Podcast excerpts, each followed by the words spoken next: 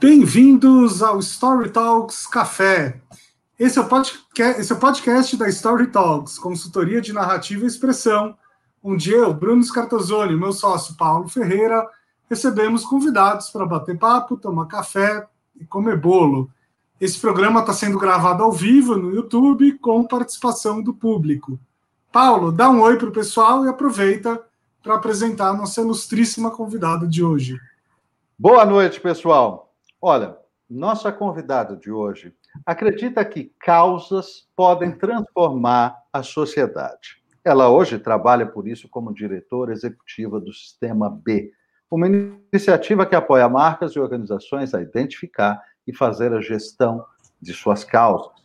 Graduada em Administração Pública pela FGV, pós-graduada em Marketing Estratégico e Branding pela New York University, com mais de 15 anos de experiência no desenvolvimento de negócios, marca e cultura organizacional. Opa!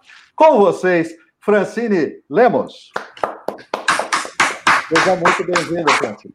Obrigada, boa noite. Um prazer enorme estar aqui com vocês. Muito obrigado. Francine, eu vou começar te fazendo uma pergunta absolutamente necessária, e aí devo acrescentar, infelizmente, ainda necessária. O que é exatamente, nas suas palavras, o sistema B? Que claro. Eu vou até, se você me permite, fazer uma pequena correção. A descrição que você fez é de uma empresa B, certificada, que é a Cause, da uhum. qual eu sou sócia, é, que apoia organizações e marcas a entender e revelar suas causas. Então, uhum. eu continuo, continuo, tenho bastante orgulho de ter uhum. Fazer parte desse quadro. É, e o Sistema B é, o, é um movimento global que quer redefinir o que é sucesso na economia. E, e para isso, olha para as empresas que não são simplesmente o que é sucesso hoje. Não são empresas que são as melhores empresas do mundo, mas a gente está tá falando das empresas que são as melhores para o mundo. E o, o sistema B ele nasce no, nos Estados Unidos com o Bileb, que é o nosso parceiro global. Aqui no Brasil, a gente dissemina o movimento e ajuda a certificar empresas que, tem, que atingem os mais altos critérios de impacto social positivo. Impacto social, o ambiental. Aqui a gente está falando do triplo impacto. Então, são empresas que olham com o mesmo rigor que elas mensuram impacto econômico, elas também olham para o seu impacto social e ambiental. É, e como visão, é, a gente quer redefinir o que é sucesso, a gente quer trazer um olhar de, de empresas, e a gente acredita que as empresas podem acelerar o, a Agenda 2030, elas podem contribuir para as principais questões do nosso tempo e abraçar causas. Eu estava comentando, antes da gente entrar no ar aqui, que nós, né, nós, eu digo humanidade, nós, a nós como sociedade, nós criamos as empresas, porque afinal as empresas não são é, é, entes naturais desse planeta, foram criados, é, criadas pelos humanos, e nos cabe também corrigir e estimular que o, o, rumo seja mais virtuoso, porque afinal nós demos, a nossa sociedade deu às empresas, às corporações, um papel de uma influência gigantesca, talvez a maior uh, no, no socioeconômico no mundo hoje. Então, é, é essa direção, uh, medir e estimular nesse sentido de cumprir o papel social? É exatamente isso, porque quando a gente fala das empresas, hoje as empresas é, têm é, faturamento, algumas empresas têm faturamento maior do que de alguns países, né? A gente está falando uhum. de uma grande concentração de poder. Uhum. Então, a gente, é, por meio das empresas, é, se a gente acredita no capitalismo, e, e, a gente de fato acredita que esse é o, é o sistema vigente, a gente precisa ressignificar o capitalismo redefinir o capitalismo. Então não adianta mais, né? Ficou no século passado aquelas empresas que têm como missão social, se a gente olha é, hoje, a empresa não danifica o meio ambiente e gera emprego, pela legislação, ela é uma empresa que está cumprindo no seu papel. Se a gente coloca ah. a perspectiva do, do século XXI, não é suficiente. Então, não adianta mais hoje a empresa minimizar um risco, um, um problema que ela causa. Ela precisa devolver para a natureza. A gente está falando de regenerar. né, um sistema. A gente está falando de diminuir desigualdades. A gente tem duas crises gigantes no nosso tempo, né? Crise climática. Uhum. Eu acho que a, a, o momento que a gente está hoje está deixando muito evidente é, a desigualdade, assim, no, no, Brasil, sobretudo, né? Assim, a gente pega algumas pesquisas do, do da gravidade que a Covid está trazendo, com dois uhum. são maioria no Brasil, negros e mulheres. Só vai aumentar. E as empresas, com todo esse poder, né, com todo esse impacto que elas hoje causam, elas podem sim fazer diferente e, e, e gerar valor para todos os seus públicos de relacionamento, não só o acionista, que ele é um dos stakeholders importantes, mas não é o único. Né? A gente está falando que as empresas precisam sim cuidar do seu colaborador, precisam sim cuidar da sua comunidade de entorno, tem que olhar para a sua cadeia de fornecimento, ela precisa cuidar da sua governança, né? Tanto a gente fala que a gente está num programa de, de, de, histórias, né? Qual é o papel do propósito em tudo isso? Não adianta ter um propósito, o propósito não é para fora, ele precisa uhum, uhum. Né? Então, é, quando a gente fala desse novo perfil de empresa para o século XXI, a gente fala de três elementos principais: propósito, né? A empresa precisa sim ter um propósito claro de gerar uma intenção genuína de gerar um impacto é, social ou ambiental positivo. Segundo, uhum. responsabilidade. Não adianta eu ter um propósito bonito, né? Não, o propósito não é um quadro na parede, nem é uma campanha de marketing. Ela precisa ressoar, ela tem que estar tá ligada à cultura e para isso ela precisa estar tá ancorada em processos né, em, em, em responsabilidade fiduciária, Uhum. Como é o estatuto da empresa em relação a isso?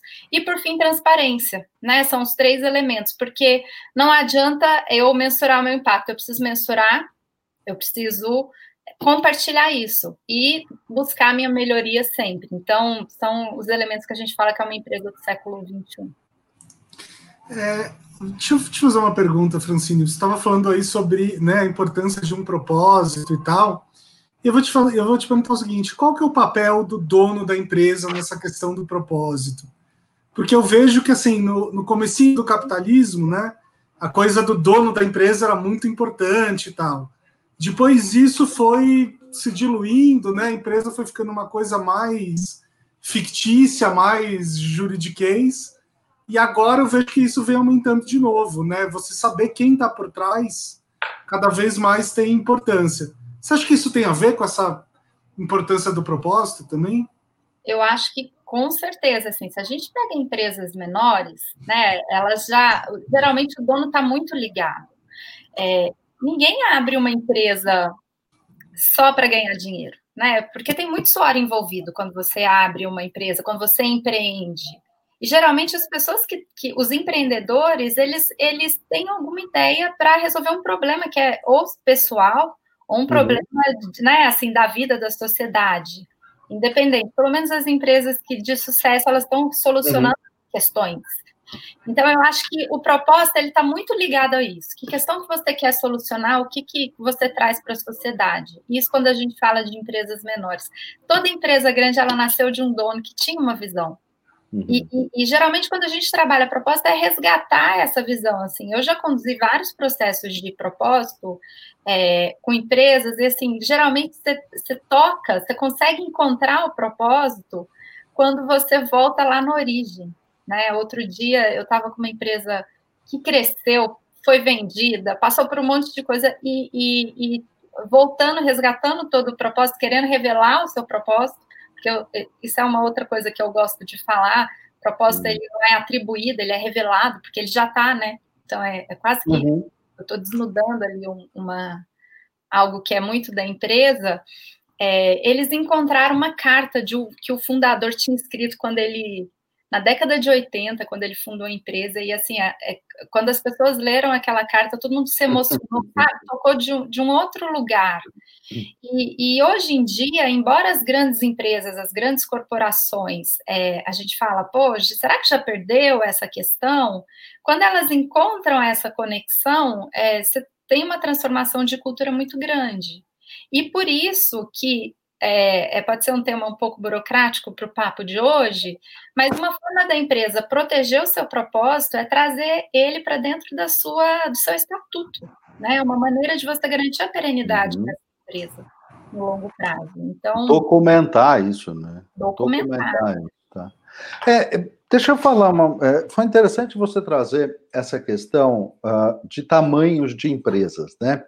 Porque quando a gente fala em termos de causa e, e responsabilidade social, e a gente está falando de corporações gigantescas, principalmente as SA, que têm ações na Bolsa, nós assistimos ontem, anteontem, né, uma, uma das marcas trabalhando em pesquisa de vacina que perdeu 8% de valor na Bolsa por cumprir uma responsabilidade técnica que teoricamente está correta. Então, ninguém tem mais dúvida uh, dos, dos impactos que a visibilidade da empresa causa nos seus resultados quando ela tem um tamanho desse. Mas aí a minha pergunta é a seguinte: antes, as empresas, como você disse, ela sempre nasce de um propósito, de resolver algo no mundo. E, em geral, um grande número nasce menor do que isso, antes de ser SA e antes de estar prestando uhum. contas à sociedade. Essas empresas menores, elas estão se engajando na, na, nessa atitude de trabalhar com causa? E se estão, por que estão? Onde é que elas identificam que isto é algo relevante para uma empresa média, para uma empresa que não é gigantesca, digamos? Eu acho que é até mais fácil para uma empresa pequena. Porque, uhum. assim, geralmente é uma empresa que ela nasce com uma questão muito clara e, e num contexto muito atual, assim, só para vocês terem uma ideia. As empresas B, que são as empresas certificadas, elas passam por um processo super rigoroso de métricas comparáveis e verificáveis é, uhum. sobre aqueles cinco aspectos, aspectos que eu falei, olhando para todos os seus públicos de relacionamento. Hoje, no sistema B, é, eu diria que 85% da nossa base de empresas são empresas pequenas. Por quê? São empresas muito inovadoras, geralmente que nasce de um, de, uma, de um empreendedor muito visionário, que traz algo de, de relevante para a sociedade. É, e, são, e, e, essas pessoas são novas, assim, né? Então, então gente que está querendo de fato gerar uma transformação. Pega o caso, por exemplo, tem uma empresa é, a vivenda, né? Ela nasce com a visão de revolucionar a moradia popular. Uhum. É muito ah. bonito, né? Assim, ela quer, ela quer transformar, ela está ali muito imbuída disso. E, e, outra coisa que eu queria pontuar é qual que é a diferença de propósito e de causa, porque não é a mesma coisa que a gente está falando aqui. Né? O propósito ele, é, ele nasce de dentro para fora, ele nasce dessa vontade do empreendedor, né? Ao oferecer algo para a sociedade. Uhum. A empresa que abraça uma causa, a partir desse propósito, para uma causa ser legítima, ela precisa estar ancorada no propósito, atendendo uma demanda muito clara da sociedade e atual. Portanto, as causas elas mudam, né? E, a, e uma empresa uhum. pode ter mais de uma causa. Claro. É, é, quando a empresa é pequena, muito propósito, é, essas coisas acabam até se confundindo. Mas se você pega uma empresa grande, por exemplo, que está há muito tempo aí com seu propósito, abraçar causas é uma forma dela, inclusive, se renovar com o tempo e oferecer coisas novas para novas a sociedade. Então, a gente pega o exemplo de uma, é mais óbvio, uma Natura, trabalhei lá 12 uhum. anos, né? Uhum. A Natura tem como propósito promover o bem-estar bem, né? Que é a melhor relação da pessoa consigo mesma e a relação com o planeta, né? Como que essas coisas têm uma, têm uma harmonia. E a Natura abraça causas muito claras. Ela está falando de Amazônia, inclusive teve uma ação linda essa semana de arte e ativismo. É, uhum. Para quem está trabalhando com narrativas, é muito bacana e ancorada em, em, em, ação concreta, né? A Natura tem um programa Amazônia que vem desenvolvendo a região há anos. É, olha para a sua cadeia de fornecimento, investe na região, tem um cuidado com o seu fornecedor local, né? Extrai de, de, produtos da biodiversidade brasileira, a forma como ela é super cuidadosa. Então, eu acho que as causas elas elas elas estão aí para ficar, para ajudar e inclusive para renovar é, o posicionamento de uma empresa. Tá.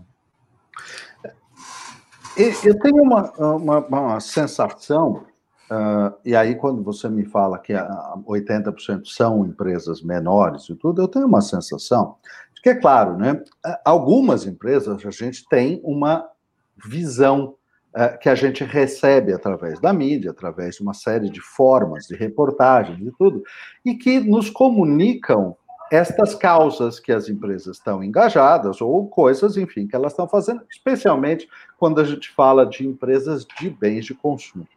Uh, eu, eu, conheço algumas grandes multinacionais para as quais eu trabalho que são é, empresas que não são de bens de consumo e que, portanto, elas não têm visibilidade para o público final. E são empresas extremamente fortes naquilo que elas fazem social e culturalmente, todas as questões de diversidade são extremamente comprometidas, mas não têm a mesma visibilidade para isso. Comunicação é ainda o calcanhar que, que falta ser desenvolvido para que isso se torne eh, mais retumbante, digamos assim, para a sociedade como um todo? Você diz para esse tipo de empresa que não tem comunicação de é, Isso, seja para as empresas grandes que não têm um contato direto com, com o consumidor, ou para as empresas que são eventualmente menores, e aí talvez o impacto seja sentido localmente, mas não tem uma expressão mais ampla. É. Eu, eu, eu gosto de questionar o que, é, o que, que significa comunicação, né? Assim, hum. eu acho que a gente, aqui no Brasil, a gente ainda é assim, muito apegada a grandes mídias, mas esse contexto está mudando, né? Então, eu, eu acho que a comunicação mais poderosa hoje é uma comunicação que está pautada na verdade e principalmente no relacionamento que essa empresa estabelece com seus públicos de relacionamento. E aí, quando se fala de empresa de é, empresas de que não são de bens de consumo, porque bens de consumo é mais óbvio, né? Você sim, como sim, claro. Simples. É, será que, que essas empresas elas precisam investir em comunicação tradicional? Hum. Ou que, porque assim, quando ela abraça uma causa, ela cria um vínculo tão diferente com a sua comunidade Uhum. E ao comunicar isso, isso, isso, gera um orgulho, um pertencimento para quem está dentro da empresa, é, para quem está relacionando com aquela causa, que isso acaba sendo a, a grande é, boca a boca, o grande, né? A gente está falando tá. de storytelling hoje em dia. Então, não sei se essas empresas necessariamente precisam investir em comunicação. Você consegue criar vínculos muito mais profundos, muito mais fortes, e as pessoas acabam falando sobre a empresa. Então, eu acredito muito nesse tipo de comunicação, né? Eu, eu entendo isso que você está falando, mas eu vou te dizer que eu sinto falta. Uh, outros movimentos, outros, outros momentos tiveram outros movimentos, né? E esses movimentos, conforme eles vão ganhando espaço, se consolidando, eles acabam em algum momento uh, começando a desenvolver certos canais de comunicação que falam com o seu público. Começam mais, mais fechados para o seu público e com uma qualidade e uma persistência eles ampliam um pouco. Uh, eu, às vezes, tenho uma sensação que o, o, ecossistema de impacto, ele muitas vezes conversa com ele mesmo. É, e falta dar esse salto. E aí, eu, eu entendo perfeitamente o que você diz, no sentido de que aquilo que está sendo realizado está ótimo, está tudo certo. A minha angústia é, uh, eu queria que muito mais gente entendesse que tudo isso vem sendo feito, para que muito mais gente também fizesse. Porque a comunicação massificada, ela, ela, ela nos proporciona o, o, o modo de educação mais poderoso que existe, que é o exemplo, né? É, eu, concordo, é, é... eu concordo, né? Eu acho que aqui o que a gente está discutindo é mais o, o como do que o, o que, né? Assim, sim, sim. Uhum. Porque, na verdade, é, eu acho que se essas empresas elas se apropriam de ferramentas mais tradicionais de marketing, uhum. é, é, elas têm a história que todo mundo quer ter, né? Então, tá. Então, assim, o, o, difícil é ter história, não é saber contar a história. contar a história. Tá.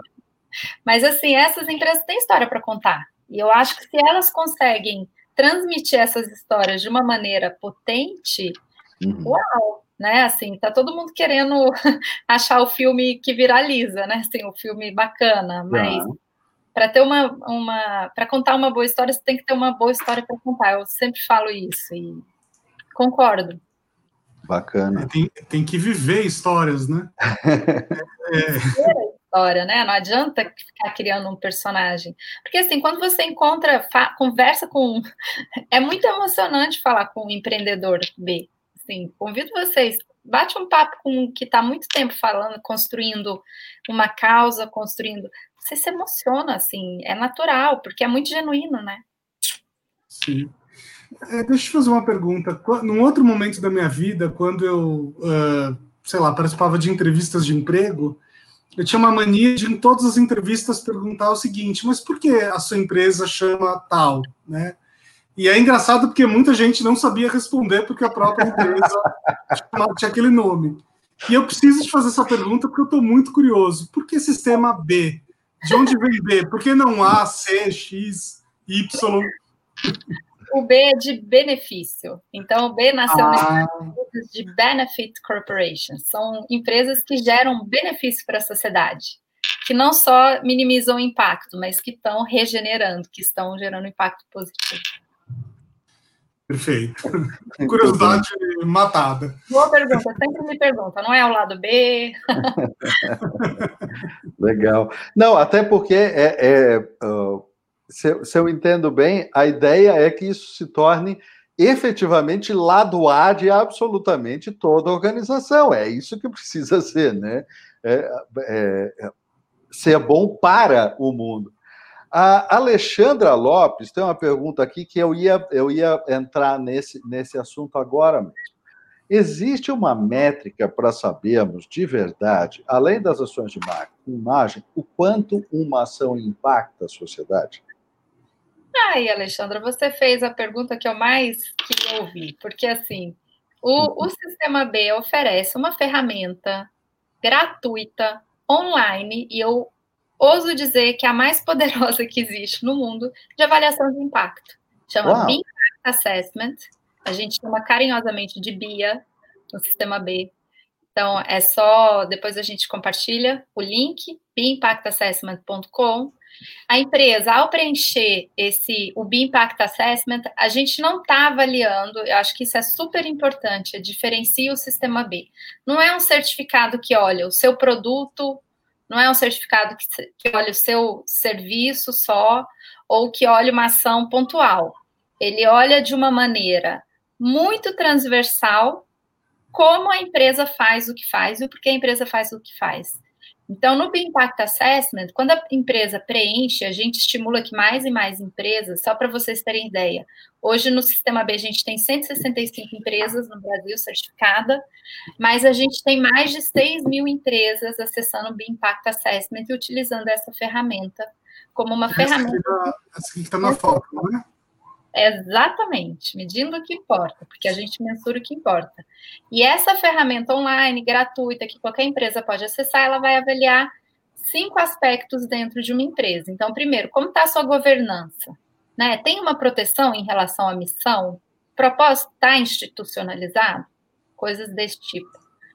É, Quais são os benefícios? Como que a empresa trata, cuida dos seus colaboradores? Tem política de diversidade, por exemplo? Como uhum. qual é a diferença salarial entre o cargo mais alto e o cargo mais baixo? Essa é, é uma métrica muito pragmática da gente medir se a empresa está gerando, ampliando desigualdade ou reduzindo, né? Uhum.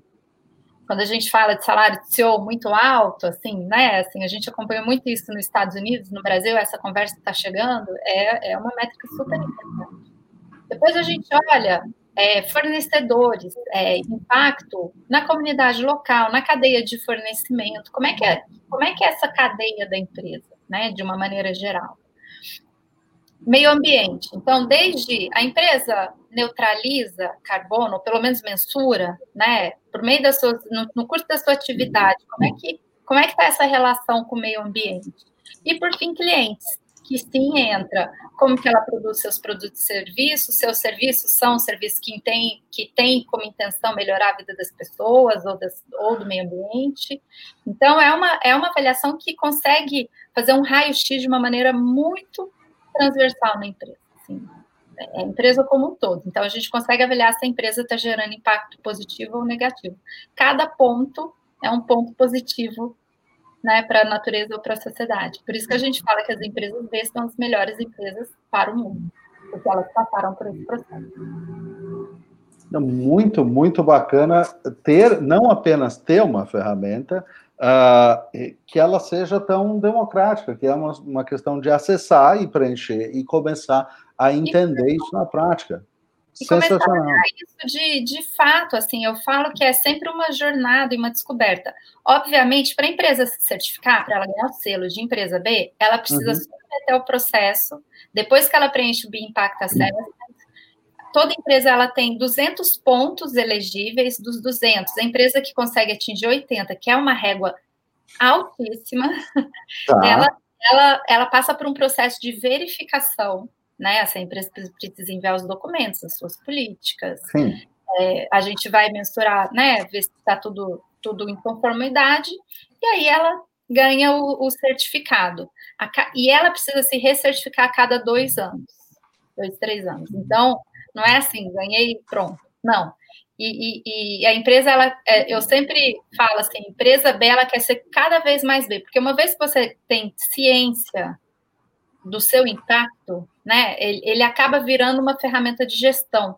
A empresa começa a olhar e começa a ver como que ela pode melhorar suas práticas, como é que ela pode melhorar seu relacionamento uhum. com, com, seus públicos. Então, vira uma direção, uma grande direção.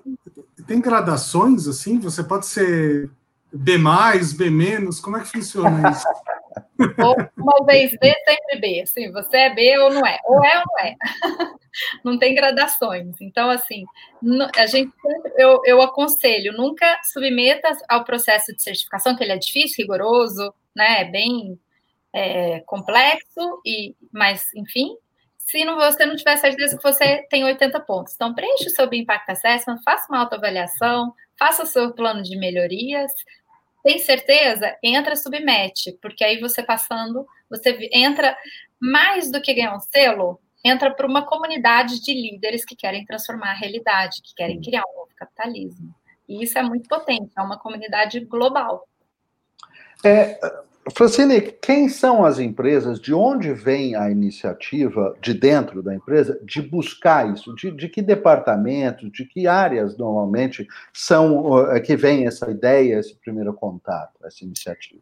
Depende do porte, depende do segmento, uhum. mas assim, em geral, eu vou dizer que empresas menores é do dono, não tem mentira. Uhum. É, de empresas maiores, geralmente as áreas de sustentabilidade, né? Assim, em tá. geral. Só que para uma empresa se certificar, ela, ela precisa fazer a mudança de estatuto que eu comentei. Então, essa conversa ela precisa ser feita no nível de CEO e uhum. conselho de administração. Então, tá. a alta liderança tem que estar muito engajada no processo. Perfeito. Vocês trabalham de alguma maneira o lado do, do consumidor ou dos clientes? Por exemplo, vocês já tentaram iniciar algum movimento de clientes que procurem empresas B? Globalmente, sim. A gente tem uma campanha que eu adoro, é, chama Vote Every Day, que nos Estados Unidos, é, depois a gente pode compartilhar com vocês, que fala sobre isso. Encontre esse selinho, selo B, porque cada, cada por trás desse selo tem muita coisa, né? Tem muita métrica verificada. Aqui no Brasil, a gente está começando agora um processo de ampliar a visibilidade do movimento pra, para o consumidor final. É um movimento muito jovem ainda, então a gente estava muito no, focado em crescer a nossa rede de empresas B, eu acho que ainda é a nossa missão, ampliar uhum. esse impacto, é, mas agora a gente começa a fazer mais campanhas, dar mais visibilidade Inclusive, acompanhe na próxima semana, já vou dar um spoiler, a gente vai lançar uma campanha maravilhosa que chama Redefina o Capitalismo, convocando empresas a olhar mais para os seus impactos. É, então, já já, vocês vão ver um, vão ver um pouco mais. Eu gostei muito da, da força uh, dessa, dessa escolha de, de título de campanha, muito poderoso. Exatamente. É uma convocação, né? Ela é, uma, ela é um imperativo, assim, ela é, ela é, ela é uma convocação mesmo. Sim, legal. Eu preciso te fazer uma pergunta polêmica que o Paulo não vai gostar muito, mas eu, eu preciso fazer. eu sou polêmico aqui da dupla, entendeu? Então eu que faço as perguntas. É, você já falou aqui de acreditar no capitalismo, você já falou de melhorar o capitalismo, que eu concordo completamente. Mas a gente está vivendo uma era de discursos cada vez mais extremados, né? Tem, tem aí um, um polo do espectro é, que acha que o capitalismo deve ser cada um por si, Deus por todo, por todos, e tem o outro polo do espectro que quer destruir o capitalismo e não acredita no capitalismo. Quer dizer, não é um bom momento no mundo para ter um discurso moderado. Como é que vocês se sentem em relação a isso? Mais prontos do que nunca, porque a gente está num momento de, de, assim, o sistema B está atuando, advogando para essa causa há muito tempo, né? Então, assim, temos propriedade para falar, a gente entende do que a gente está falando, e a gente está num momento muito crítico, ruir o sistema. A gente precisa falar sobre isso. O sistema econômico que rege o nosso modo de vida não faz sentido.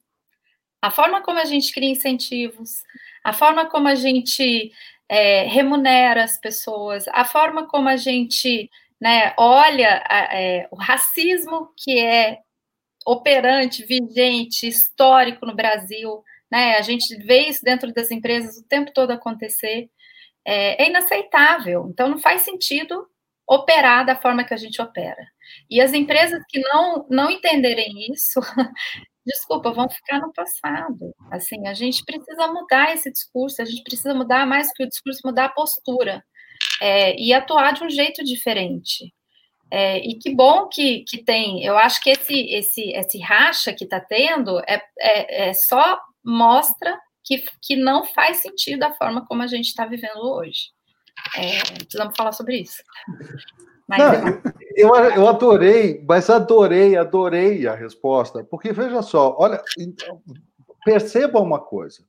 O que um lado está falando, está tá gritando, o lado da agressão, o lado da destruição, ele é sempre ruim, porque não faz nada de bom para o mundo.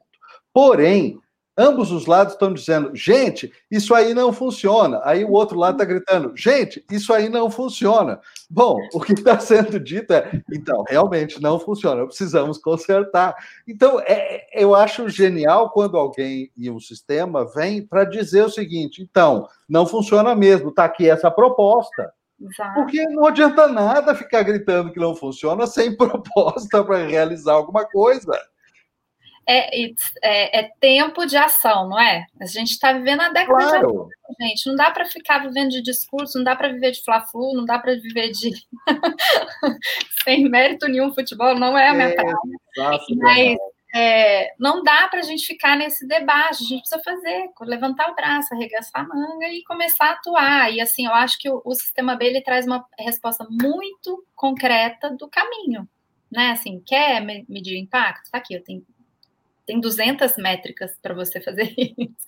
Quer deixar de ser uma, uma organização racista? Está aqui, tem um manifesto, seja antirracista.org, Sistema B fez junto com o IDBR, que é o Instituto de Identidade Brasileira, e, e que a gente está convocando. Assim, não, não adianta ficar no discurso. Você já mensurou quantos negros tem dentro da sua empresa? Você já, já mensurou quantos tem cargo de liderança? Vamos, primeiro uhum. começa a olhar para dentro. E aí a gente começa a trabalhar, porque ou é, não pode cair nem numa coisa nem outra, nem na paralisia, porque eu, como eu tenho medo, né, de entrar na discussão, eu não faço nada. E também não dá para ir para pro, pro, pro, a narrativa pura sem ação, porque é inconsistente. Então, sim, sim, sim. Começar a agir, começar a falar, e, e eu acho que mais do que nunca é hora da comunicação corajosa. As empresas precisam se posicionar. Porque senão é bege, cai na vala comum e é esquecida. Esquecida completamente, né? É. Irrelevante. É. O não, não posicionamento é um posicionamento. Né? Claro, então, assim, claro. Não escolher é uma escolha. claro. É, é, uma curiosidade, tem alguma empresa pública que seja B? Algum órgão público, alguma coisa assim? Não, é, é exclusivo para empresas, né? Empresa mesmo. Ah. É. É, teoricamente, qualquer empresa pública ela já tem que existir para o benefício da sociedade. O problema é que a nossa sociedade e o, o modo como funciona, como bem escolheu a Francine a palavra, ruiu, não funciona. Então vamos reconstruir esse negócio. Uh, eu, eu, vejo que algumas empresas, e a gente, eu, eu, vou citar esse exemplo, nem sei qual é, a, se ele tem uma conexão, a, a Virgin, é, do, do uh, me fugiu o nome do Richard Branson, uh, que tem uma série de princípios, uma série de crenças que eles, que eles colocam no, no dia a dia e tudo, e você verifica que existem diferenças muito claras, até no modo de operar da empresa, de algumas empresas dele, coisas que eles fazem, e algumas são claramente feitas uh, porque ele acredita naquela coisa que eu falei agora, porque é o poder do exemplo. Então, algumas uh, iniciativas são feitas para aparecer. Não porque a empresa necessariamente precisa aparecer, mas para fazer a ideia aparecer, como a ideia de refeições veganas ou, ou qualquer coisa do gênero que ele colocou em, em, em linhas aéreas. Uh, essas empresas que fazem esse tipo de, de situação, de, de, trazer a luz para os assuntos, elas estão ajudando ou elas eventualmente estão simplesmente fazendo um barulho que não qualifica? Eu acho que depende do assunto, depende da forma, mas eu acho que as empresas que, que, que, que dão luz para algum tema, elas estão sim prestando um serviço público relevante, porque elas estão é, ampliando a consciência sobre determinado assunto. De, independente do, do, do, seu posicionamento, eu acho que ela dá, abre espaço na sociedade para uma discussão. E, e, como a gente falou, a gente está num momento de mundo que a gente está precisando muito disso, né? Assim, a gente geralmente fala com a bolha. E, e você mesmo disse, pô, e o pessoal de impacto não está conseguindo furar a bolha, vocês só falam ali, sim, é verdade, é um desafio, né? Então, eu acho que uma empresa que tem essa coragem, essa autenticidade, hum. eu acho que a Verde é um exemplo, para mim, de autenticidade pura, assim. É, ela é autêntica, ela tem uma verdade ali que ela, que ela se baseia para se colocar e abre a discussão, né? Hoje a gente está aqui falando sobre a Verde, não é, não é à toa. Sim, sim, claro. Uhum. É, me fala uma coisa, você já falou aqui sobre a questão de cuidar do colaborador, né? Então, para uma empresa B, ela tem que ser para dentro também. Eu vou trazer um tema que eu já trouxe em várias lives, tá? Eu tenho, eu tenho uma tese uh, que é a seguinte: de mais ou menos a cada década tem um tema que é mais central no mundo corporativo e na mídia.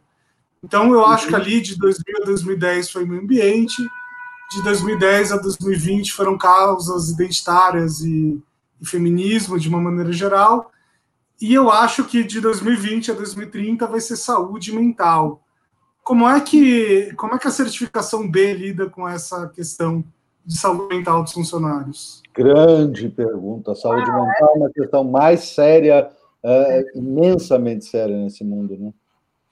É, eu, é, essa é uma pergunta excelente, porque eu acho que, de fato, esse é um tema muito relevante. Hoje a gente tem alguns dados, né? Assim, o número de suicídio é maior que o número de homicídios hoje no mundo, porque a gente vive uma sociedade que está doente, né? Que está é, é, acho que a crise está fazendo a gente se colocar uhum. em contato com a gente mesmo, se deparar com tudo isso, e as empresas têm um papel de, de, de promover o bem-estar, de promover é, um ambiente de trabalho saudável, pautado em propósito, respeitoso, uhum. diverso, né? E a certificação B ela acaba olhando quais são essas políticas que permitem que a empresa crie esse ambiente mais saudável para as pessoas, né? E, que as pessoas sejam mais felizes, porque no final do dia é só isso que a gente quer. Então, a empresa, o, o, processo, ele, ele acaba mensurando de maneira bem transversal, ele não olha especificamente o ponto saúde mental, mas tem questões, assim, qual, a empresa tem plano de saúde, como que ela trata nesses casos, né? Tem esse espaço de escuta, tem ouvidoria, qual, como que é o ambiente que a empresa está inserido, então acaba é, passando por essas questões. É, é muito interessante, dentro desse, desse escopo que o Bruno levantou, eu acho que tem, tem um cruzamento, tem uma bola aí que a gente não pode deixar passar. Que é a gente observar o seguinte: claro, existem empresas que têm problemas é, é, da sua atividade que é insalubre né, para fisicamente para as pessoas.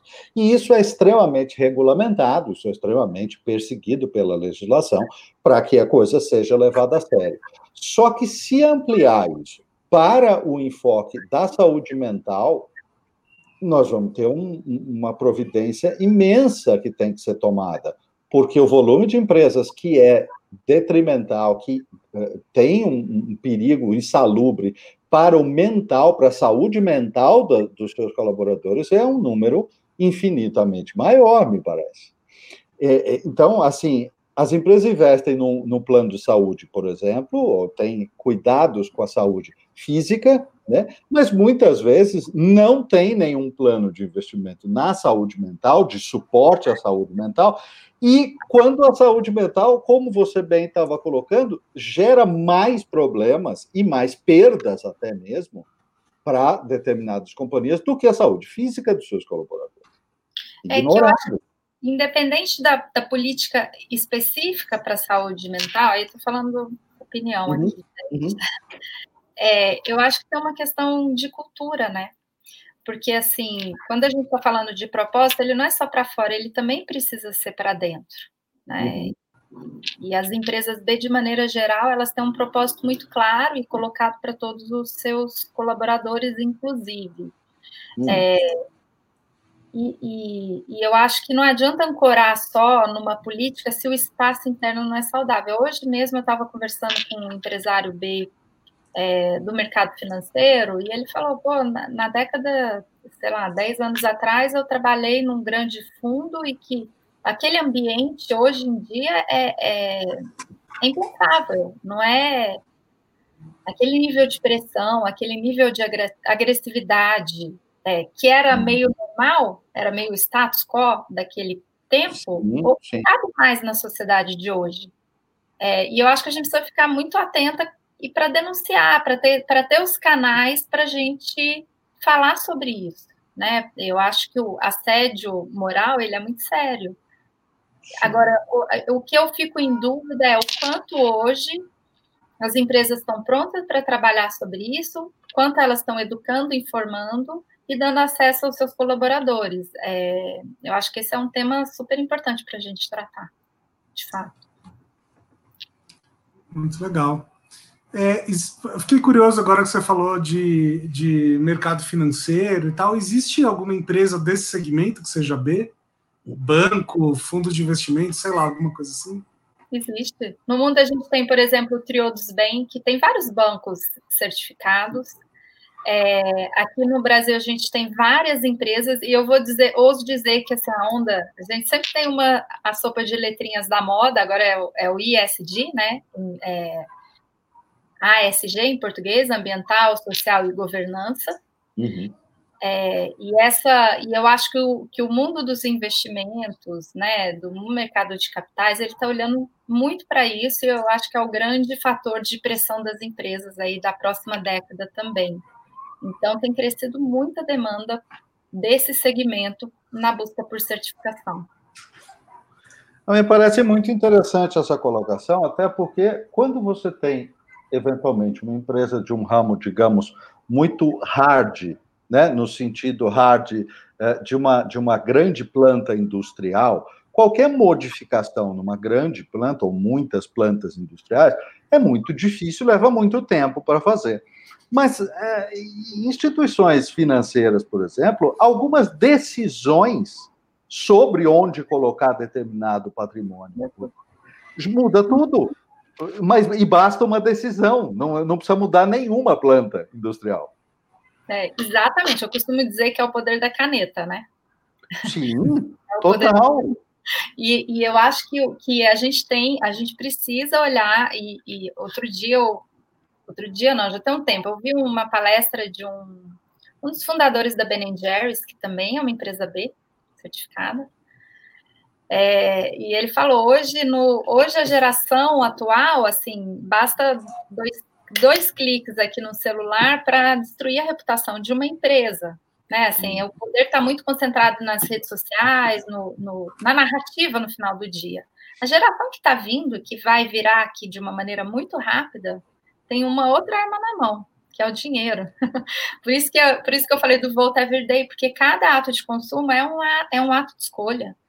Uhum. Hoje, quantas pessoas sabem, dentro do investimento do banco, que empresa está ali naquela carteira? A gente não é uma pergunta que a gente se faz. Onde você está colocando? Onde você está investindo seu dinheiro? Mas eu acho que é uma per pergunta que vai crescer muito nas novas gerações. A gente tem tanto investidores que estão herdando grandes fortunas aí de famílias que, tem, que já estão vindo com esse olhar. Não é à toa que tem vários empresários B desse segmento é, que estão olhando o ISD de uma maneira muito cautelosa, né? A forma como ela investe o seu dinheiro, o que, que seu dinheiro está nutrindo. Essa é uma ferramenta de mudança que eu acho que tem muito potencial. Sensacional, e é muito importante isso que você chamou a atenção. De fato, a gente tem relativamente pouca transparência uh, ah, para saber onde é que está sendo aplicado o recurso. É engraçado isso, né? É, no sentido dos investimentos, isso acontece. E a gente assistiu há pouco tempo também as, uma série de empresas e grandes marcas descobrirem que os seus, o seu investimento em comunicação estava sendo direcionado para determinados sites que não, não correspondiam a que elas não absolutamente não queriam apoiar. É, essa falta de trans, transparência é meio estranha, porque hoje em dia não precisa mais, né? É fácil. É, e eu não sei se é falta de transparência ou falta de pergunta. A gente não está treinado a olhar para isso. Né? Assim, tá. a, gente, a, gente, como okay. cidadão, como consumidor, como investidor, a gente precisa começar a treinar nosso olhar e fazer esse tipo de pergunta. Para onde está indo? De, de onde veio a minha roupa? Né? O que, que tem no rótulo do meu produto? É, é, mas eu acho que é uma, é uma mudança que está acontendo, assim. Aos é, poucos, você vai para uma Europa mas... tem um, um, uma maturidade maior.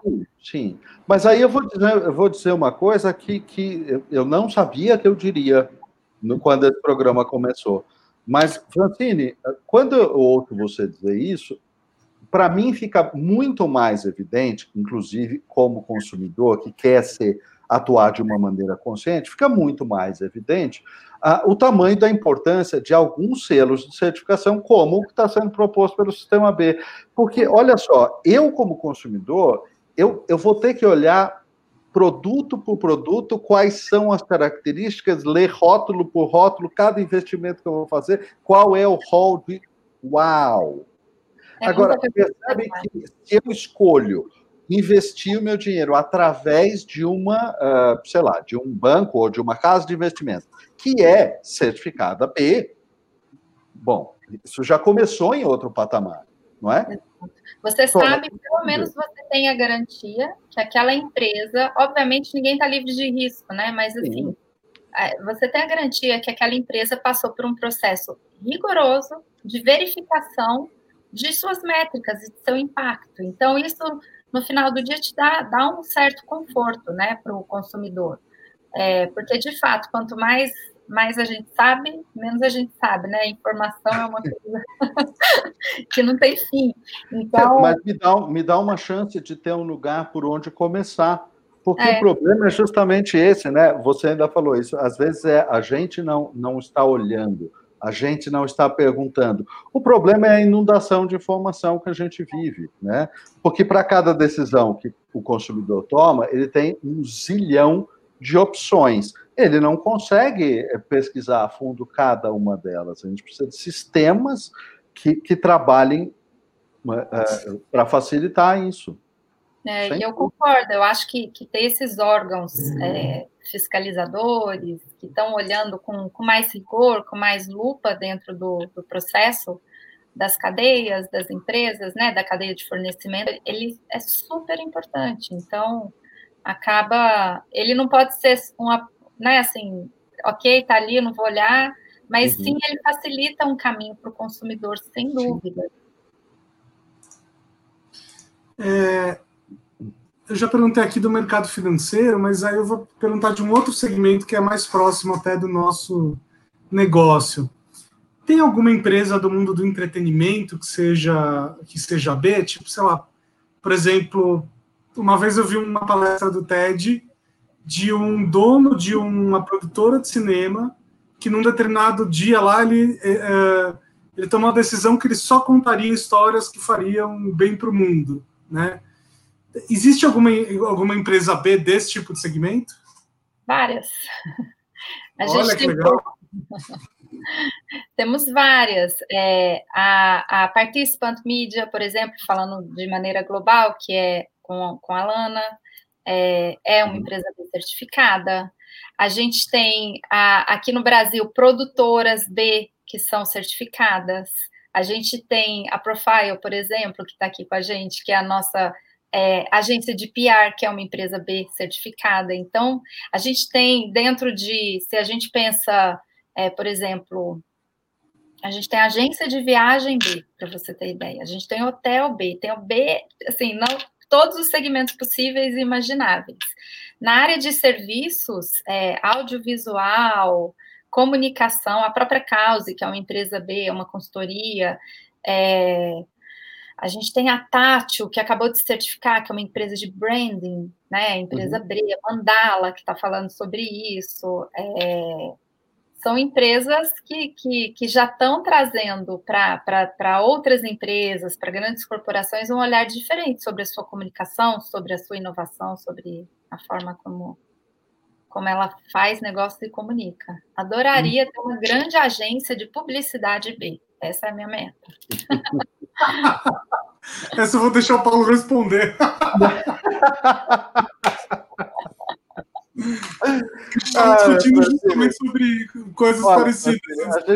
A gente estava falando sobre, sobre essas questões, nós temos muito, muitos amigos, muita gente da área de comunicação que se relaciona com a gente, que a gente tem amizade tudo. O Bruno deve ter trabalhado mais de, mais de 10, né, uns 15 anos em, em agências, né, Bruno? Eu trabalhei Sim. mais de 25. Então, esse é um segmento que eu conheço bastante bem. E conhecer muito bem o segmento normalmente lhe torna um crítico agudo do segmento. Se você tem vontade crítica de que as coisas melhorem. Então, o meu olhar sobre esse segmento ele não favorece, especialmente porque a, a situação dentro das agências de comunicação do Brasil é trágica, é horrorosa. O nível de uh, assédio moral, o nível de absurdos que existem com as pessoas no mercado de comunicação é criminoso há muito tempo. É claro, evidente que existem empresas e empresários responsáveis lógico, mas a rigor é um, é um é terrível, é trágico. É, não, mas é o que eu disse, assim, eu acho que a gente precisa olhar para as pessoas. Sempre tem um, um empreendedor ou um empreendedor que tem vontade e que tem visão e coragem para mudar um segmento de atuação. Uhum. Né? Então, eu acho que a gente precisa começar a transformação, essa sempre começa por uma pessoa que tem uma vontade, que tem uma ideia. Eu já conversei com muito publicitário frustrado, né? Assim, que, que mudou de segmento, quer fazer. Sim. Não, a, a até gostava daquilo, mas ficou insalubre demais, não é isso? Insalubre, então eu acho que a gente precisa olhar. Então, e, e eu acho que esse mercado ele ah. tem um poder de transformação, assim como o mercado financeiro, enorme, porque a comunicação ela cria realidade, né? Assim, a poder gente... do exemplo, aquela coisa. É o poder do exemplo. Cadê, cadê as pessoas negras na mídia, gente? Assim, é um absurdo a gente ter que falar sobre isso hoje. É, Num então... país de maioria, né? Num, Num país... país, de maioria, país de maioria, né? Porque em outros países do mundo não é maioria, mas aqui, uau! Não, mas agora eu preciso te fazer uma pergunta. Você já conversou com algum publicitário não frustrado? Essa que é a pergunta-chave. olha só que quem jogou a bomba não fui eu, olha. Bom, geralmente os que vêm falar comigo é porque já está passando por uma reflexão né, na vida. É, existe, existe uma, uma coisa que é muito uh, curiosa que acontece com, com pessoas na, na indústria de comunicação. A indústria de comunicação, ela puxa uh, muitos, muitas linhas e muitas tendências. Ela leva muitas coisas para dentro das empresas que entram pela via da comunicação primeiro e depois começam a acontecer. Isso é algo que é, não é muito visível. Uh, às vezes são coisas boas, às vezes são uh, iniciativas boas, porque as empresas muitas vezes começam a se preocupar com a imagem, e isso é uma coisa muito importante para algumas pessoas que são críticos da preocupação com a imagem. Uh, entendam que muitas vezes as empresas começam a se preocupar com a imagem e vão internalizando gradualmente essa preocupação. Então, o fato de começar na imagem não é ruim, é um começo não deixa de ser um começo. Eu gosto de falar assim, ou por bem ou por pressão, a mudança Exato. Acontecer. Então, eventualmente, uma empresa que passou por uma crise de imagem, ela, ela deveria estar aprendendo alguma coisa sobre isso. Pelo menos vai gerar uma reflexão. Então, a pressão ela vai chegar, gente. Assim, eu acho, eu acredito muito nisso. Assim, não não estamos aqui falando mais de, de só de. Não é uma visão poliana que bacana que vai para o mundo melhor, né? Assim, a gente quer um mundo melhor, a gente quer acelerar o acordo de Paris, a gente não tem mais tempo, a gente é urgente tudo que, que a gente, todas as mudanças que a gente precisa fazer. É, eu sei que tem muita gente visionária que está ajudando essa corrente, mas quem não está muito atento uma hora, seja pelo, pelo investidor, seja pelo consumidor, seja pelo próprio colaborador, é, vai, essas empresas vão acabar sendo pressionadas. Né? Mas agora deixa eu te perguntar de um outro segmento que é absolutamente chave no, no, uh, na ligação com a questão ambiental, por exemplo, uhum. né? uh, que é o segmento do agronegócio. Eu conheço empresas e profissionais extremamente responsáveis e sérios neste sentido.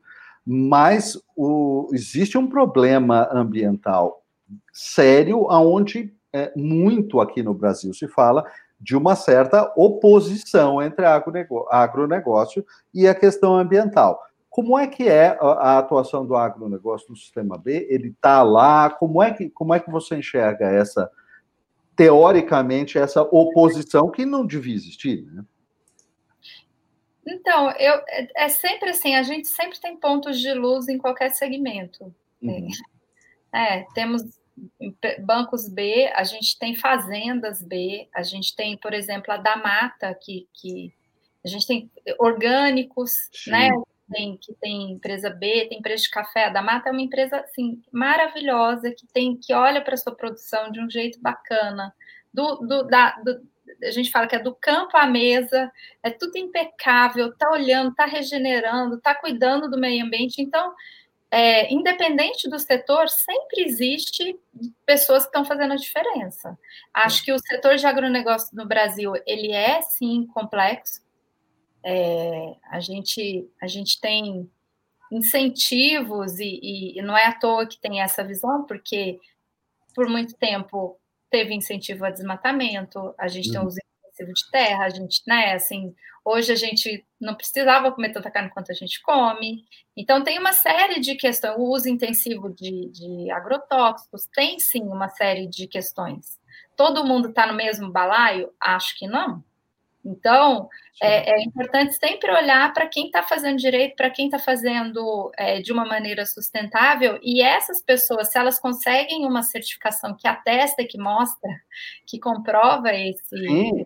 Caminho, é maravilhoso. A gente tem a Fazenda da Toca, por exemplo, é, uhum. uma produção de ovo que é, independente da produção que é maravilhosa, é um outro produto, se você compara com, com o ovo normal. Então, eu acho que tem empresas bem em todos os segmentos é, fazendo a diferença e, e mostrando, mais do que tudo, que é possível fazer diferente, independente do seu segmento de atuação. Francine, vou fazer uma pergunta que você já deve ter ouvido muitas vezes. Tentar mudar o mundo é, dá lucro ou gera despesas? As duas coisas. É óbvio que assim tem um é, tem um investimento a ser feito, né? Assim, mas a gente já não é à toa, assim, a gente já tem tese comprovada que que aliar lucro e propósito não é antagônico, né? Quando a gente escuta do maior fundo de investimentos do mundo, que é a BlackRock, é, anualmente o CEO Larry Fink ele faz uma carta para os seus né, investidores com recomendações e, e, nos últimos anos ele, ele tem apontado muito sobre a relevância de não olhar para o curto prazo, olhar para o longo prazo, gerar valor para todos os acionistas e ter propósito. Eu não estou falando de é, de novo, de uma pessoa que quer mudar o mundo e abraçar uma árvore, não é, não é sobre isso. Eu estou falando de um, de um, de um BlackRock que está falando, esse é o caminho. Por quê? Porque gera valor no longo prazo, porque diferencia essas empresas. Então, eu acho que quem traz essa dualidade, é, é, essa dualidade é uma, de certa maneira, meio míope, né? Vou, vou citar a Natura de novo. A Natura é um poço de prosperidade no mercado que ela atua. É, a Natura investe em sustentabilidade? Sim, tem custo, né? É, é, é, tem custo atrelado, a, é, é, um investimento, mas depende como que você olha. Você olha como investimento ou como um custo.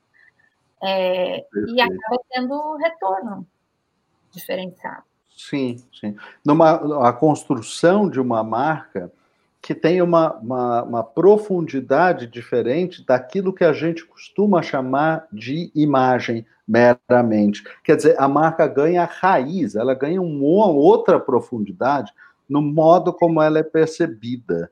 Né? Eu gosto muito disso que você está dizendo é, e, e, e, considero que algumas empresas, é, e a Natura é um exemplo disso, mas tem várias empresas que, é, quando elas fazem essas escolhas conscientes, elas estão passando para uma, uma época, ou para uma era, ou para uma sociedade aonde não é mais, não faz mais sentido uh, qualquer coisa a qualquer custo, porque a qualquer custo é sempre caro demais. Não, não interessa, a, a, qualquer custo não, não nada pode ser feito a qualquer custo, porque Exatamente. o custo é isso que a gente vê hoje, uma, sociedade ruída. E, e eu falo que essas empresas elas precisam ter consistência, coerência e persistência. Né? Às vezes, é, eu lembro as reuniões na Natura, a gente falava, a mulher só quer comprar um batom e a gente está aqui discutindo. De onde veio o produto? É da biodiversidade brasileira? É reciclável? Usa material da, da biodiversidade? Né? Assim, é tanta coisa que está ali é, para a gente vender um batom no final do dia. Então, mas eu acho que esse, esse é é o ponto sensacional, é, né? É a diversão, né, também. Pois é, mas esse aqui é o ponto sensacional. A, a, semana passada, ou duas semanas atrás, a Camila Coutinho, minha, minha grande amiga, lançou uma marca de, de cosméticos totalmente, assim, dois anos de trabalho, mas não é para criar uma marca de cosmético. É para fazer os cosméticos terem todas aquelas questões responsáveis do jeito que precisa. Para isso é que leva dois anos, não é para criar um shampoo. Então, é, é, muito bacana, porque aí isso começa a, a, construir esta marca com raiz, com profundidade. Né? E, e, tem muita coisa por trás daquele produto, né? Então você cria um valor simbólico e por isso que marcas valem muito, valem bastante Sim. hoje em dia, né? Eu acho... O consumidor fica perdido se ele não tiver alguém ajudando do lado do profissional que está criando a marca e o produto e tudo isso. Se não tiver esse engajamento, essa preocupação na origem, o consumidor fica sozinho no campo para ter que adivinhar as coisas. Né? Não é viável. Não é viável. Mas o consumidor está bem atento, assim, por outro lado também, né? Eu, eu hum. lembro, ano passado, a gente fez uma pesquisa no segmento de moda pela causa. Tá. É, e o que, que, me chamou atenção? Porque a gente, eu sempre ouvi, assim, dos, dos clientes, ah, essa onda de sustentabilidade, o consumidor não paga mais caro, ah, mas o meu consumidor não está muito aí para isso, ele só quer preço. É, a gente falou, então vamos entender, vamos ouvir e, e, a gente fez uma pesquisa com consumidores de classe, de todas as classes sociais, Brasil inteiro, uhum. bem representativa. É, e, e, o que chamou atenção? Sim, é, o consumidor, principalmente é, de classe CD, ele não paga mais por um produto sustentável, ele não está disposto a desembolsar, mas ele rejeita marcas que têm uma reputação ruim. E, e, era impressionante. No Fox Group você ouvia essa marca tem trabalho escravo, isso aqui eu ouvi falar, isso aqui eu deixei de comprar. Então, ele, ela acaba saindo do, do, do, do pool de escolhas ali daquele consumidor. E eu não estou falando aqui de, de, de geração, estava em todas as gerações. Não era uma questão de idade, não era uma questão de classe econômica, não era uma questão de região. Então, tem um comportamento aí também acontecendo e que eu acho que as empresas precisam ficar, as marcas, né, principalmente, precisam ficar atentas. Que sensacional isso que você trouxe, porque assim, essa é uma questão recorrente que muitas vezes as pessoas se perguntam: peraí, o consumidor que é, que é base, que ele não tem a, a condição de muita ampla amplitude de escolha de consumo por causa da limitação financeira que ele tem. Uh, e essa resposta que você trouxe é incrível. Talvez ele não tenha o poder de escolher o premium, vamos dizer assim, porque ele não pode pagar por isso. Mas ele já começa a demonstrar consciência naquilo que ele corta fora. Este não. Sai da cesta dele fantástico isso. É. Sensacional. Obviamente, não é para todo mundo, né? Mas você já tem os consumidores mais influentes que estão demonstrando esse, esse tipo de comportamento. Ah, para quê? Se eu tenho é, cinco marcas de moda que, que têm o mesmo preço, eu Sim. pelo menos aquelas que eu confio, né? Assim, que eu tenho, que eu tenho afinidade, tenho e de, tem essa coisa de gerar identidade que é super relevante. Incrível que, que, que você diria para uma marca que acabou de passar por um grande escândalo, seja lá qual for, eh, e precisa né, se reinventar, enfim, precisa repensar um pouco a vida? Não faz propaganda na TV, né? Começa a...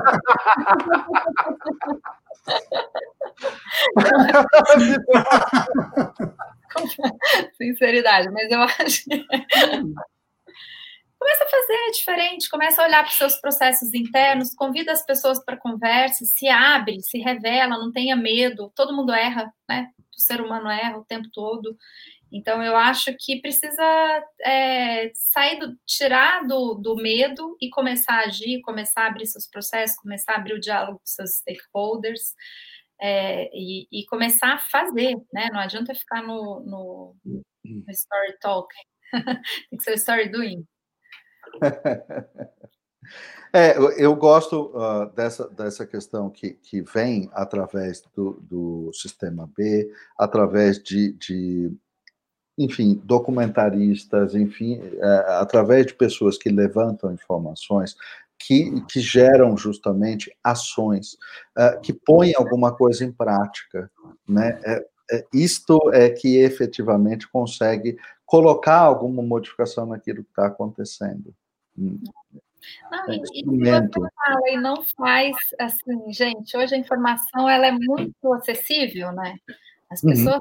sabem, aí com dois cliques é, acaba piorando a reputação é, da sua marca. Então, tem que ter muita verdade, tem que ser baseado em, em, em ação, não dá para ficar só no, no, no papo. Greenwashing, né? Greenwashing, não cabe. Greenwashing, é. Não a gente não tem, a gente vive numa sociedade que não tem mais espaço para greenwashing, ESG washing, whatever washing. Não, não dá, porque as pessoas olham, porque a informação está disponível e eu acho que pega muito mal. Se... Eu vou, vou, vou até contar um, um caso aqui. Muitos anos atrás eu trabalhava numa agência de publicidade e a gente atendia aí uma grande marca. É, posso até falar o segmento? Do segmento de telefonia. Uma das quatro que tem aí vocês têm 25% de chance de acertar. E aí, tudo bem, a gente fazia lá campanhas, projetos, eventos, etc. E um dia veio um briefing totalmente top-down, que era assim: olha, a partir de agora, tudo tem que ser verde. Tudo tem que ser para o meio ambiente, tudo tem que ser. E eu vou dizer uma coisa: eu me nego a consumir essa marca até hoje, porque eu, eu não consegui acreditar que aquilo fosse verdadeiro. Eu preferia que não tivesse vindo aquele briefing. É. Pelo menos teria sido mais honesto. Eu, na causa, a gente já negou, a gente já negou é, cliente. Sim. A Story Talks a gente já negou cliente. Já negou, porque você fala assim, ah, então não com esse problema de reputação, você pode me achar uma causa? Você, Francine, deixa eu te perguntar, por acaso você tem um balaio de causas assim que a gente possa puxar uma? Meu Deus! Não dá, gente, não é assim que funciona, né? A gente falou, então, é assim, deixa eu explicar como é que funciona. A gente vai entender se você tem um propósito, se você tiver um propósito, o que, que, a sociedade está demandando, a gente vai te indicar o que, que você deve fazer para ter, ter uma causa relevante, aí quem sabe a gente discute a comunicação. Porque não faz sentido, né? Então, eu acho que é, é auto-engano da marca que acha que com, com, propaganda, com publicidade, com comunicação, ela vai resolver um problema de comunicação, porque comunicação ela é construída todos os dias na relação que se tem com a marca, né? não é só num ponto de contato.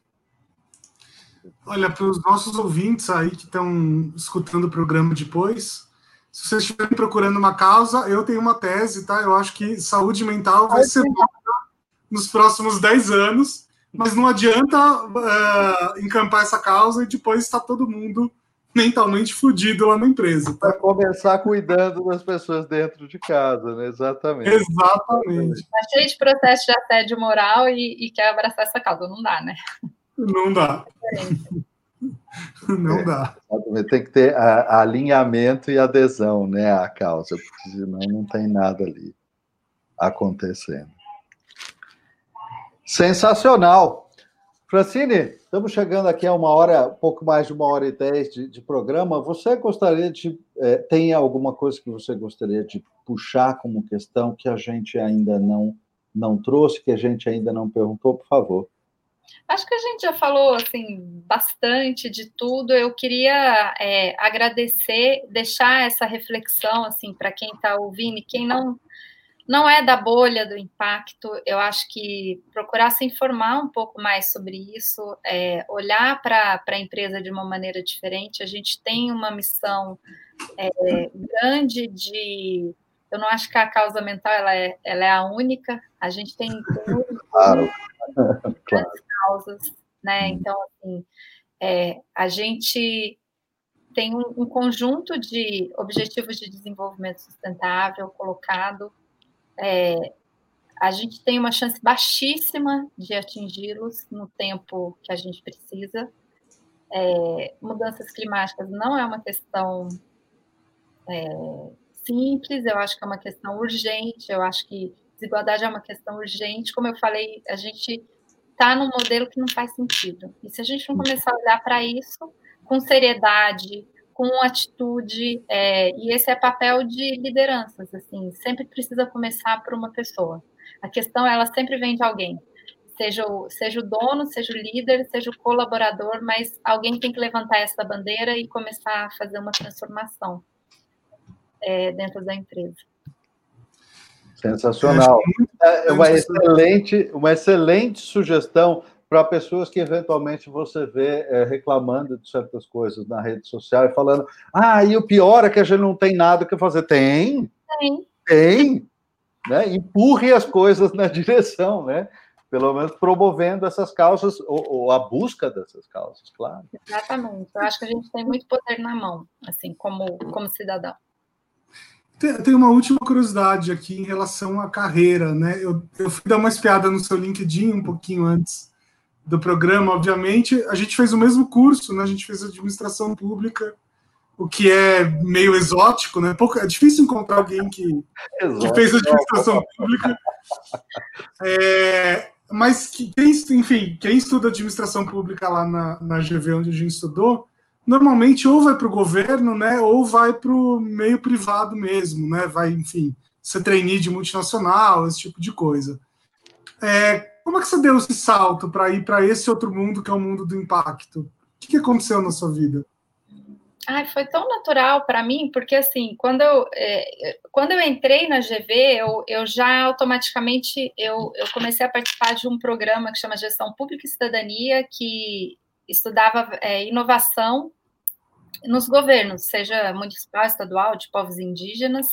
É, ali eu já comecei a trabalhar com o tema, depois eu fui para o IDES, que é uma organização que, para mim, a causa já estava desde lá, né, que, que apoia institutos e fundações empresariais aí com as suas causas, era esse o meu trabalho. Passei por é, consultoria de gestão, porque eu queria in, in, entender esse lado mais, né, eu, eu, eu, passei pelos três setores, assim, eu gosto uhum. de é, e entrei na Natura, que onde, foi onde eu fiz o meu, meu minha carreira, né? Eu fiquei 12 anos na Natura. E, e é uma empresa que, embora é, esteja é uma empresa de cosmético, é uma empresa que faz cosmético de um jeito muito diferente, né? Assim, muito real, muito genuína a preocupação socioambiental da Natura. É, e eu acho que eu tive a, o privilégio, a oportunidade ao longo da minha carreira sempre estar envolvida de alguma forma com questões que estão tangenciando a sociedade. É, de, saindo da Natura, eu com ex-diretores da Natura, grandes amigos, a gente fundou a Cause, e, e da Cause para o Sistema B foi quase que um caminho natural. Já sou, sou uma empresária B, é, e aí poder ter o privilégio de estar aqui liderando esse movimento no Brasil, ampliando a voz, trazendo essa visão de impacto para mais empresas é um grande privilégio e, e, acaba sendo meio natural. Então, acho que foi uma busca pessoal desde a GV. Legal. E, e que dica que você daria para quem quer para quem está saindo da faculdade, qualquer uma, e, enfim, quer trabalhar com isso? Procura uma empresa bacana. Vai trabalhar numa empresa B. eu acho que é o primeiro, é o principal caminho. É, e eu acho que é a grande busca, assim, eu acho que empresa B não tem problema de atração e retenção. As pessoas brigam para estar nessas empresas, os jovens querem uhum. trabalhar com proposta, a gente sabe disso. É, e precisa viver essas experiências, né? Então, faça escolhas. Eu acho que tem, tem uma escolha aqui, a escolha de carreira, a escolha de onde, onde você quer estar no mundo é, é muito importante. Muito legal. Sensacional. Francine, muito obrigado pela, pela presença, por ter aceitado aqui o convite. A gente sabe que você tem uma agenda é, bastante apertada, né? Depois de um dia inteiro de, de reuniões, ainda vem bater papo aqui com a gente. É, mas muito obrigado mesmo, foi bastante enriquecedor. Agradecemos muito, inclusive porque acreditamos muito nessas coisas todas que estão colocadas aqui como caminhos de ação. Acima de tudo, como caminhos de ação. Isso é sensacional. Muito obrigado. Eu que agradeço demais a, o espaço, a presença de vocês. Delícia de papo. Final de dia está cansado, mas é sempre muito gostoso, né? Falar sobre falar sobre impacto, falar sobre as coisas que no final do dia são paixões, né? é muito bom. É. Propósito e causas, é isso aí. Muito bom. Muito obrigado. Obrigada a vocês. Boa noite, gente. Boa noite. Boa noite.